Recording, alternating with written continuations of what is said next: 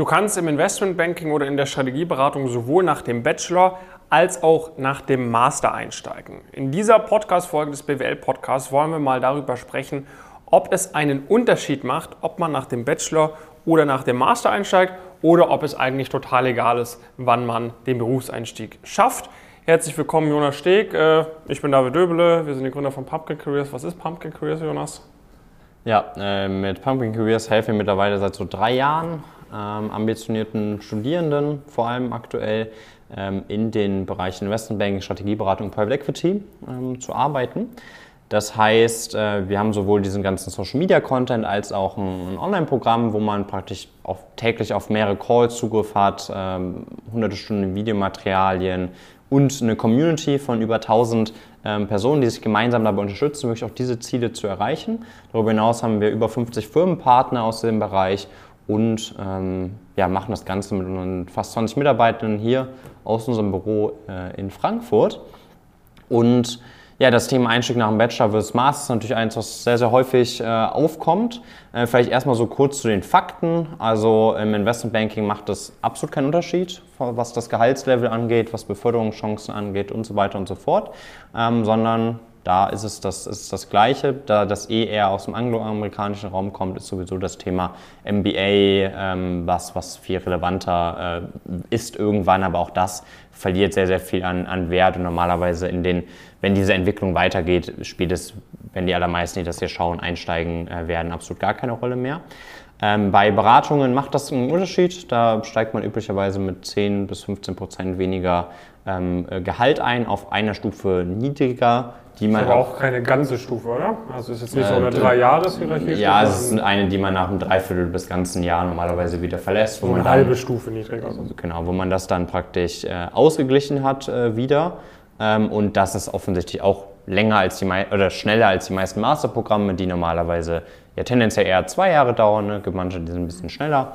Ähm, aber die meisten dauern dann eher, eher zwei Jahre. So, das sind einmal die, die Fakten äh, soweit. Also das heißt, da Fazit, es ist jetzt, also für die meisten Leute macht es offensichtlich, würde es mehr Sinn machen, früher einzusteigen mit dem Bachelor. Man ist jünger, man verdient in der Zeit, wo man den Master macht, schon Geld. Man, man hat keine Ausgaben für einen Master. Also ein Master an so einer Business School, den man da meistens macht, irgendwie kostet ja auch seine 20.000 bis 50.000 Euro. So, ja. Das kann man sich dann auch erstmal zwei Jahre wieder erarbeiten, ne? das ja. Geld, was man da ausgegeben hat. Plus man muss dann nochmal zwei Jahre mehr arbeiten, wenn man zwei Jahre später eingestiegen ist. Mhm. Also rational macht es keinen Sinn, äh, nach dem Master einzusteigen tendenziell. So rein Karriere optimieren. Ja, das also. ist natürlich, äh, natürlich, wenn man sagt, man will da den Lifestyle nochmal leben, irgendwie den, den Experience und so weiter von einem Master, dann ist das durchaus äh, eine valide Option. Oder wenn man es halt nicht hinbekommen hat, sich im Bachelor so ein Profil aufzubauen, wie es ja. leider natürlich nur sehr wenige schaffen, dann muss man natürlich einen Master machen. Aber es ist nicht so, dass man sagt, im Idealfall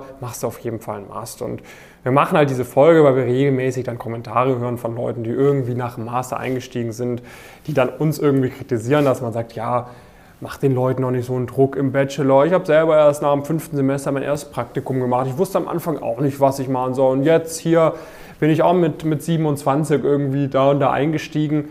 So, ja, okay. Aber es gibt halt auch Leute, die steigen schon mit 21 ein. Äh, die sind halt schon sechs Jahre früher als du eingestiegen. So, das ist halt ein bisschen, ja. nicht jeder will so lange dafür brauchen, so viel Geld dafür ausgeben wie du. Hat vielleicht auch nicht jeder das, äh, das Geld und die Zeit. Zeit und diese, diese, dieses Selbstverständnis, mit dem das dann oft so getan wird, als ob es das Gleiche ist, ob man mit 21 oder mit 25, 26, 27 in diesem Bereich einsteigt, die gibt es einfach nicht. So, also die, die Aussage, dass du, dass du dann so tust auf, auf Grundlage deiner, deiner Erfahrung, dass du dann sagst, hey, ja gut, ich habe dann halt im Bachelor kein Praktikum gemacht, also musst du das auch nicht machen. Was ist das für eine, was ist das für eine Logik? Also ich würde sagen, so ich habe mit 21 das Praktikum in dem Bereich gemacht. Wenn du das mit 25 machst, dann bist du, hast du vier Jahre länger gebraucht. Du bist signifikant schlechter. Also sorry, aber das ist einfach, das ist einfach ein Fakt. Und das ist jetzt auch keinerlei, das ist auch kein Arroganzschub oder sowas, sondern man muss ja einfach nur darauf schauen. Ich habe offensichtlich halb so lange gebraucht, um zu diesem Ziel zu kommen wie du. So, das ist einfach ein, das ist auch, das spielt, man spielt dann auch nicht mehr wirklich in derselben Liga, sondern die Wahrscheinlichkeit, dass ich dann mit 25 wo ganz woanders stehe äh, wie du, der, das, der überhaupt mit 25 da erst diesen Einstieg geschafft hat, weil ich habe ja zu dem Zeitpunkt dann vier Jahre Berufserfahrung, die ist ja auch nochmal eine ganz andere. Also es ist einfach nicht, es ist einfach nicht dasselbe. So, und das muss man einfach mal so ganz klar sagen. Und es ist auch, es zeugt auch nicht von derselben Qualität einfach so. Jemand, der es schafft, nach dem Bachelor das zu schaffen, schafft das ja bei einem Zwei-Jahres-Master, wo viele dann noch recht, ein Gap ja, das hier. schafft er dann Ja, genau, das, das schafft, schafft jeder dann erst recht. Und wo man dann oft noch ein Gap hier sieht oder sowas in die Richtung, schafft das de facto halb so schnell. Also das ist ein riesiger Unterschied. So, und Drei Jahre Bachelor versus drei Jahre Bachelor oder vier Jahre Bachelor, ein Gap hier, anderthalb, zwei Jahre Master. So, ne, das ist halt. Äh, also es zeugt einfach von einer ganz anderen Qualität, vom ganz Plus anderen in einem Ehrgeiz. Master ist es ja auch viel leichter, solche Praktika und so weiter zu bekommen. Ne? Natürlich, wir wollen jetzt niemand, niemandem den Erfolg absprechen. Der Master da den Einstieg schafft und Praktika macht und so weiter, das ist immer noch sehr, sehr schwer. Aber das kann man nicht vergleichen. Man kann, man- das ist nicht, nicht vergleichbar und wir finden es halt immer ein bisschen eine wacke Einstellung, wenn halt so Leute dann abraten, im Bachelor schon Gas zu geben, weil man es ja auch im Master schaffen kann. So, guck mal, du bist im Master, du brauchst halt A viel länger, du bist viel älter, wenn du da den Einstieg geschafft hast. Es ist, es ist leichter und dennoch musst du dir im Master richtig dann einen abbrechen, dass es klappt. Ja, also das ist auch ein ziemlich Ja. psychologischer Druck. Also wir finden das jetzt auch nicht so cool eigentlich, wenn man den Leuten sagt, die sollen im Bachelor chillen. Im Master kann man ja alles noch schaffen. Du hast im Master einen ziemlichen Druck. Und wenn du es dann nach deinem Master geschafft hast, deinen Top-Berufseinstieg zu machen, dann Glückwunsch, ne, dass du dann mit, äh, mit fünf, sechs Jahren Studium das dann irgendwann mal geschafft hast, da einzusteigen. Ähm, Glückwunsch für dich. Ähm, aber trotzdem, äh, es hätte auch nicht klappen können. Ne? Und dann hast du nämlich den Druck, weil dann musst du da einsteigen, wo es halt nur geklappt hat. Weil wenn dann mal eine Wirtschaftskrise reinknallt und dann gibt es halt mal im Sommer keinerlei Praktika im Investmentbanking, weil die alle Hiring-Stop machen, wie ähm, ja, es jetzt noch nicht für den nächsten Sommer aussieht, aber wie es Tendenzen für den nächsten Sommer gibt, dann ist es halt nicht so geil. Wärst du nach dem Bachelor schon eingestiegen? Jemand, guck mal, jemand, der jetzt äh, 2, äh, 2022 mit einem Master angefangen hat. So, und jetzt möchte ins Investmentbanking. Und jetzt knallen wir so dieses äh, Anfang nächsten Jahres in der Wirtschaftskrise. 2023 gibt es weniger offene Stellen im Investmentbanking. Es kann noch alles deutlich schlimmer werden.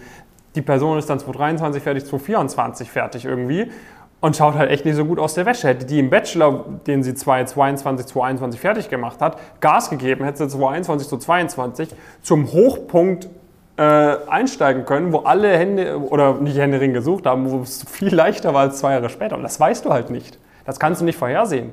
Du kannst nicht vorhersehen, auch wie vielleicht deine Lebenssituation sich ändern wird. Ne? Vielleicht ähm, lernst du deinen Traummann, deine Traumfrau kennen und willst in, äh, du bist gerade am Ende vom Bachelor und willst eigentlich in zwei Jahren schon heiraten und, und irgendwie Sicherheit haben und so weiter und so fort, aber das willst du dann noch nicht machen, wenn du äh, noch äh, studierst, weil du noch im Master drin hängst und so weiter und so fort. Ne? Aber wenn du da schon zwei Jahre verdient hättest, irgendwie jeden Monat 4.000, 5.000 Euro auf die Seite legen kannst, so dann trifft sich so eine Entscheidung auch ein bisschen leichter.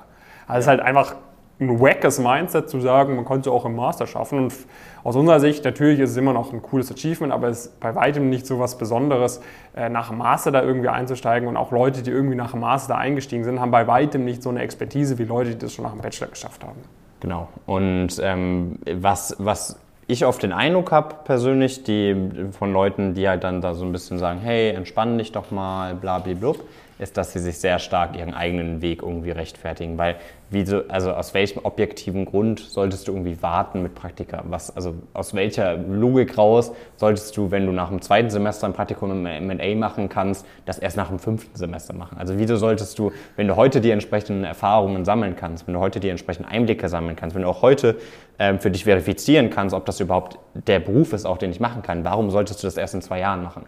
Also es gibt keinen Grund, dass, dass man das irgendjemandem empfehlen sollte. Natürlich muss man sich da nicht vollkommen drüber stressen und so weiter, wenn das jetzt nach dem zweiten Semester vielleicht mal nicht klappt oder sowas.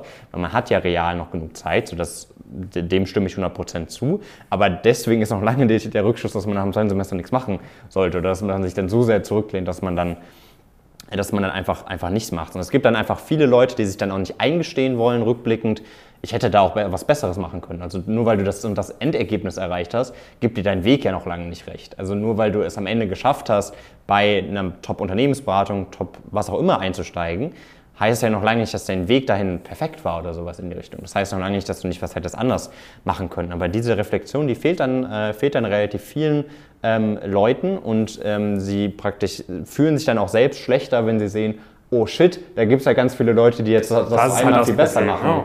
Äh, viel besser machen als ich und dann versuchen sie praktisch so ein bisschen so ihre eigenen, ihren eigenen Weg und ihre eigene, bis zu einem gewissen Grad dann nicht ganz so erfolgreiche Karriere zu diesem Zeitpunkt ähm, äh, sich zu rechtfertigen, um sich dann auch selbst besser, besser zu fühlen. Das ist dann auch eine natürliche menschliche Tendenz bis zu einem gewissen Grad. Letztendlich ist aber objektiv sehr, sehr klar und sehr, sehr offensichtlich, dass es immer Sinn macht, ein Ziel, was man sich setzt, möglichst früh zu erreichen, weil das ermöglicht einem Wahlmöglichkeiten, das ermöglicht einem eine gewisse Entspannung und das ermöglicht einem halt auch einfach als Kasse angesehen zu werden. Denn ich kann dir sagen, jede Person jetzt wird dich anders wahrnehmen, wenn du dann mit 21 äh, bei einer Top-Strategieberatung auf dem Projekt bist, bei einer Investmentbank, wie wenn äh, du 25, 26 bist. Und das ist einfach was anderes. Du bist einfach nochmal signifikant mehr High Potential. Das ist einfach ein, das ist einfach ein klarer... Du hast halt auch, äh, sag ich mal, wenn du 30 Jahre alt bist, hast du dann irgendwie in dem einen Szenario 7, 8 Jahre Berufserfahrung auf dem Buckel und in dem anderen Szenario 2, 3, 4 Jahre Berufserfahrung auf dem Buckel. So, also das rechnet sich dann auch alles langfristig sehr hoch und irgendwann ist man vielleicht auch zu alt, um gewisse Risiken einzugehen. Irgendwann ist man auch zu alt, um irgendwie gewissen Workload jede Woche zu machen und so weiter und so fort. Also es, es rechnet sich, es läppert sich halt langfristig zusammen. Und wenn natürlich den initialen Schub, dieses erste Praktikum nach dem zweiten Semester zu bekommen, ist schwerer als das erst nach dem fünften Semester zu bekommen. Aber wenn man diesen initialen Schub mal erreicht hat, dieses Momentum aufgebaut hat, dann wirst du merken, es ist auch gar nicht mal so viel schwerer, sowas sehr früh hinzubekommen. Du ja. musst halt einmal dieses Momentum aufrechterhalten und dann wirst du halt, wie, wie du gerade auch schon gesagt hast, auch im Bewerbungsprozess ganz anders wahrgeschätzt. Wenn jetzt jemand von uns irgendwie zum Beispiel nach dem dritten Semester ein Roland Berger Praktikum macht, was geisteskrank ist, so, die Person wird halt nach dem vierten, fünften Semester bei jeder Bewerbungsrunde voll krass angeschaut werden. So. Versus jemand, der dann nach, mit 27 irgendwie nach, nach sechs Jahren Studium äh, so ein Praktikum gemacht hat. So, das da gibt es halt ganz viele, die sowas gemacht haben. Ne? Das möchten wir damit sagen. Also es, ja. Ähm, es ist ja auch fein, wenn du sagst, äh, ja gut, ich habe halt erst dann davon mitbekommen ja. und jetzt habe ich aber davon Vollgas gegeben, dann habe ich halt deshalb erst nach dem fünften Semester mein erstes Praktikum gemacht so, und es hat geklappt, cool. Aber dann sagt nicht, es wäre nicht gut gewesen, wenn ich davor davon mitbekommen hätte und das gemacht hätte. Ne? Also das ist das Einzige, was wir sagen.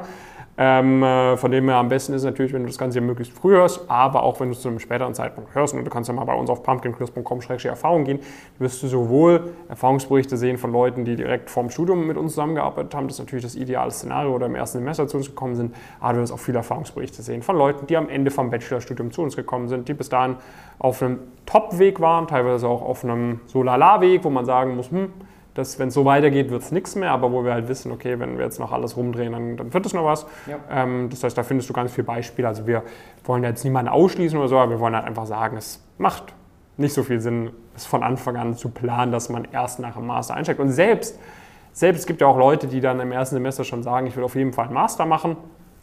Ob man das im ersten Semester schon beurteilen kann, ist nochmal eine andere Frage. Vielleicht ändert sich das auch, das kann ich dir da auf jeden Fall mitgeben. Aber selbst wenn du von Anfang an sagst, du willst da und da einen Master machen, macht es trotzdem keinen Sinn, am Anfang zu chillen. Auch dann macht es Sinn, am Anfang Gas zu geben, sich am Anfang ein starkes Profil aufzubauen, sodass man dann den Master auch mehr genießen kann, da nicht auf Krampf die Praktika reindrücken muss, auf Krampf super Noten schreiben muss, weil es im Bachelor nicht so gut lief. Glaubt uns einfach. Wir haben mit genug Leuten zusammengearbeitet, die das halt leider machen müssen. So, dann muss man da halt durch. Ja, dann muss man halt äh, dafür, dass man im Bachelor eher gechillt hat, muss man halt die Suppe auslöffeln. Aber es sind ist bei allen Sachen so, ne? wenn du präventiv handelst, wenn du dafür sorgst, dass du es nicht machen musst, ist es am Ende des Tages deutlich leichter. So, das wollen wir dir heute einfach mit auf den Weg geben. Und du bist krasser.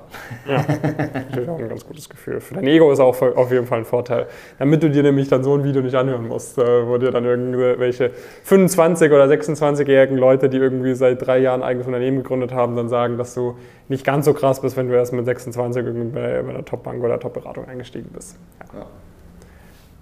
That's how it is. Ähm, bittere Wahrheit äh, kann nicht jeder vertragen, aber wir hoffen, dass du es vertragen kannst. Ego runterschrauben und äh, einfach das machen, was wir sagen. Und äh, ja, dann sehen wir uns in der nächsten Folge. Bis dahin viele Grüße. Wenn du sagst, du willst alles rausholen, bewirb dich bei uns. Du weißt, denke ich mal, wie du uns erreichst. Einfach auf pumpkincurious.com gehen, kurz Bewerbungsformular ausfüllen und dann können wir da alles weitere machen. Ansonsten, wenn du Fragen hast, schreib uns auf Instagram, schreib uns auf LinkedIn. Und dann sehen wir uns in der nächsten Folge. Wir sind gespannt auf die Kommentare unter dem YouTube-Video zu der Podcast-Folge. Und dann sehen wir uns in der nächsten Folge. Bis dahin viele Grüße, Jonas und David.